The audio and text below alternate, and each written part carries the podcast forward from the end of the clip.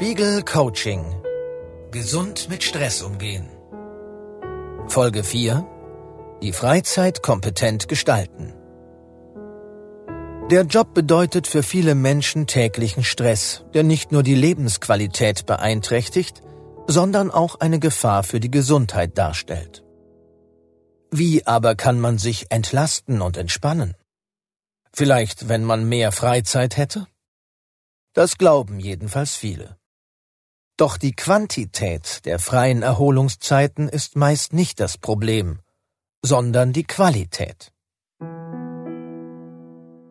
Laut einer Statistik aus dem Jahr 2020 sitzen die Deutschen mehr als drei Stunden pro Tag vor dem Fernseher. Computer- und Smartphone-Zeiten sind da noch nicht eingerechnet. Teilt man den 24-Stunden-Tag also grob in acht Stunden Arbeit, acht Stunden Schlaf und acht Stunden Freizeit auf, wird deutlich, dass viele Menschen beinahe die Hälfte ihrer Freizeit mit Medienkonsum verbringen. Tatsächlich kann es manchmal entspannend sein, eine gute Serie zu schauen. Doch dauerndes Sofahocken ist weder so richtig erholsam noch besonders anregend. Deshalb geht es in dieser Folge darum, wie man die Freizeit so gestalten kann, dass sie wirklich zur Erholung beiträgt. Aber keine Angst. Das bedeutet keinen kompletten Verzicht auf Medienkonsum. Zwei ganz einfache Übungen helfen dabei, die Freizeit mit Aktivitäten anzureichern, die Ihnen Spaß machen. Überlegen Sie, welche Übung Sie mehr anspricht und probieren Sie diese in den nächsten Tagen aus. Übung 1. Genussvolle Freizeit. Notieren Sie 20 Aktivitäten, die Sie lieben, genießen, die Sie glücklich und zufrieden machen. Notieren Sie dabei ruhig auch, was Sie in Kindheit, Jugend und jüngerem Erwachsenenalter gern getan haben. Es kann von Inlineskaten bis Pfannkuchen backen, von Musik hören bis zum Spaziergang am Meer alles dabei sein. Sie können auch Menschen nennen, die Sie mögen, mit denen Sie gerne und vielleicht zu selten Zeit verbringen. Suchen Sie sich anschließend drei Aktivitäten heraus, die Sie in dieser Woche in Ihrer Freizeit ganz konkret machen. Hören Sie eine halbe Stunde Musik. Kochen Sie sich ein Lieblingsgericht. Treffen Sie einen lieben Freund. Unternehmen Sie auch eine Aktivität, die Sie etwa ein bis zwei Stunden Zeit kostet, etwa einen Kinobesuch, allein. Schauen Sie, ob Sie die Anregungen von der Liste auch in den kommenden Wochen noch einmal aufgreifen wollen.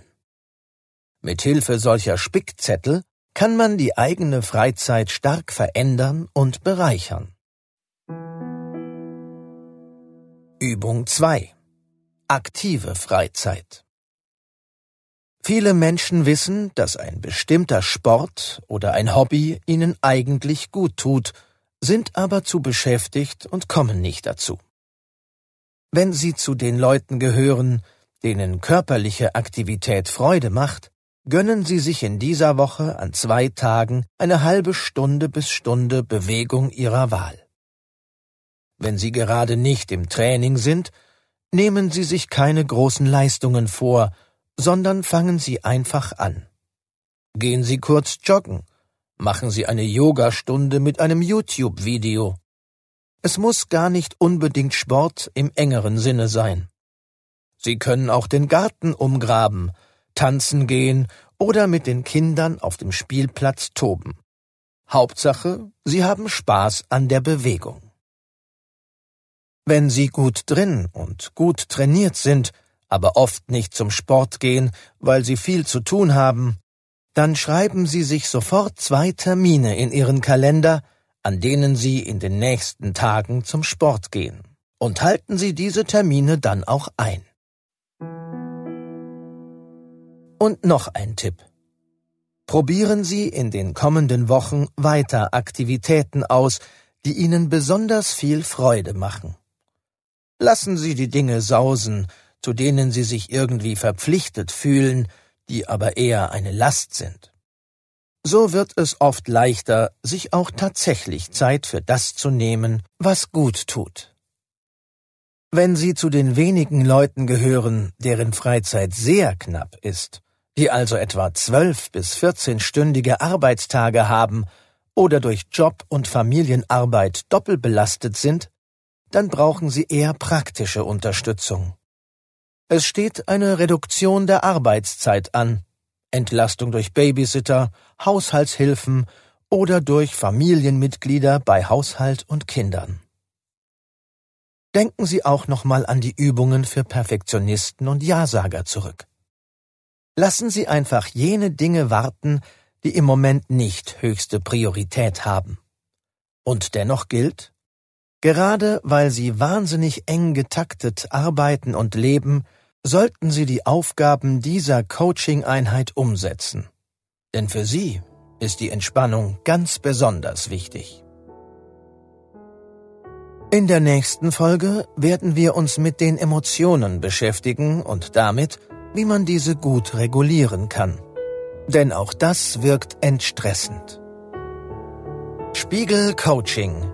Gesund mit Stress umgehen.